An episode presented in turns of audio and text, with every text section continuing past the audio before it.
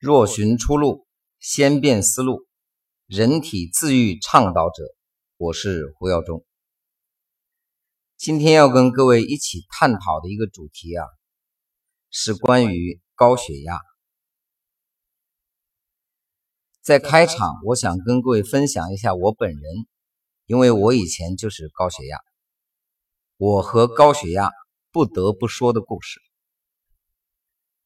所以，大约在十年前，在一次体检当中，被证实我是一个不正常的人，我有高血压，高压当时一百四，医生说是一级高血压，可能不算特别严重吧。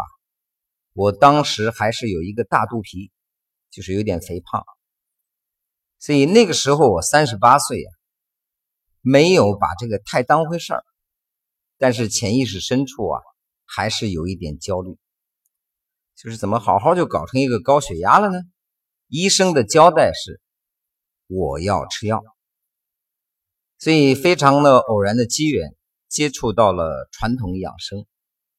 讲一个各位很多医生会不太相信的事情啊，就是偶然间参加一个课程，那是我从事辟谷这件事情的起源，然后进入那种神奇的不吃不饿的状态，然后呢。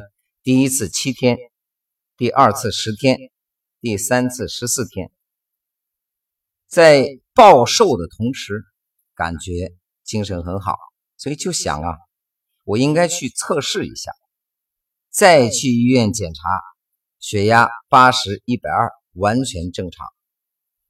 我还记得给我解读报告的那个专家呀，大约有七十岁的啊女士，是是医院返聘的。所以我跟他讲，我以前是高血压，他就告诉我，那小伙子，你得吃药啊。我说，可是我现在我的血压很正常啊。他说，肯定是量错了嘛。我说，你你不妨帮我再量一次啊。又量完八十一百二，可以校表了。他告诉我，那你也得吃药。我说，我已经好了，为啥得吃药啊？他把书搬出来了。他说：“你看书上写的很清楚，高血压一经发生，必须终身服药。”我当时就想笑，我说：“我们也太教条了吧？按照书本的要求去吃药，连康复都不管。”他说：“事实上你不懂啊，高血压发生之后不会康复的，它只能存在一个比较长时间的潜伏期，就是你现在啊还是患者，是一个潜伏的患者。”事实上，一路走到今天，我现在潜伏了十年了啊！我不知道还要潜伏多久，反正每次量呢，血压八十一百二，偏差不大。我把自己康复的这个案例分享给大家。第一个主题是想告诉各位，高血压是可以康复的，这是我亲身的经历啊。然后近十年来，我们辅导的学员当中。确确实实也有相当一大部分高血压可以完全康复的，所以今天我跟各位来漫谈一下高血压这个话题，可能内容比较多，一集不一定讲得完，没关系，我们分几集来讲啊。如果你有高血压，请密切关注，因为啊，你并不孤独。大数据显示。中国有三点五亿人高血压，这个概念是什么呢？每三到四个成年人当中就有一个高血压。这里我想跟大家分享的第一点是，请不要恐慌。高血压不是病，它是一个症状，是被标准定义的一个症状。老师，你到底想说嘛呀？想说什么呀？啊，我跟各位分享一下哈。偶然一次，你去测血压，一百四、一百五，不一定你就是高血压，只是偶尔的血压偏高。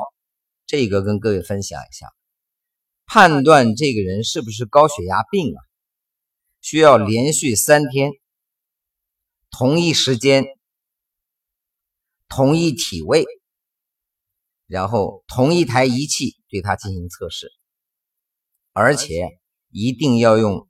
水银的那种血压计，不要用电子的，电子的误差比较大。所以各位你知道吗？很多人偶然用某一个血压计一量，他就给自己定义成高血压，开始产生焦虑。所以我说，你的高血压不一定是真的啊，它是被标准和仪器定义的。本来好好一个人，量完了焦虑高血压。另外一个，我们知道啊，去年美国的医学方提出一个新的高血压的标准，如果按照那个标准来的话。昨天不是高血压的人，看完这篇文章，第二天就变成高血压了。所以它是一个定义，定义一改，中国又多了几千万的高血压。所以大家大可不必啊，对这个事情焦虑，不焦虑，但是还是要重视。所以有人说高血压怎么治愈啊？老师，你经常说通过心理疏导嘛。我真心跟各位分享一个心理疏导的例子。我在药中堂坐诊的时候，当然我不是医生哈，谈不上坐诊，就是坐堂的时候啊，就这么说吧。有一个七十多岁的老人，大概七十二岁，到我这边向我咨询了。他说自己是高血压，然后呢，呃，长期服药，现在出现一些并发症。反正是各种不太舒服，问我该采用什么方法来调理。那天我们面对面谈了一段话，就代表了整个调理的过程。首先，第一个，我告诉他，我说：“大爷，你想啊，一辆新出厂的车，一定会有一些参数标准，比如刹车距离三十米，百公里加速六秒，啊，然后呢，工信部油耗。”八升，我举个例子，我说你把这辆车开回家呀，你就会发现，事实上它的油耗八升打不住。你努力刹车，发现三十米也没刹住，三十二米、三十五米有可能啊。百公里加速六秒，你发现也推不上去。这个车你再开几年之后啊，你发现越来标准越不符合了，所以。这个车存在的这个状况，我把它叫自然老化。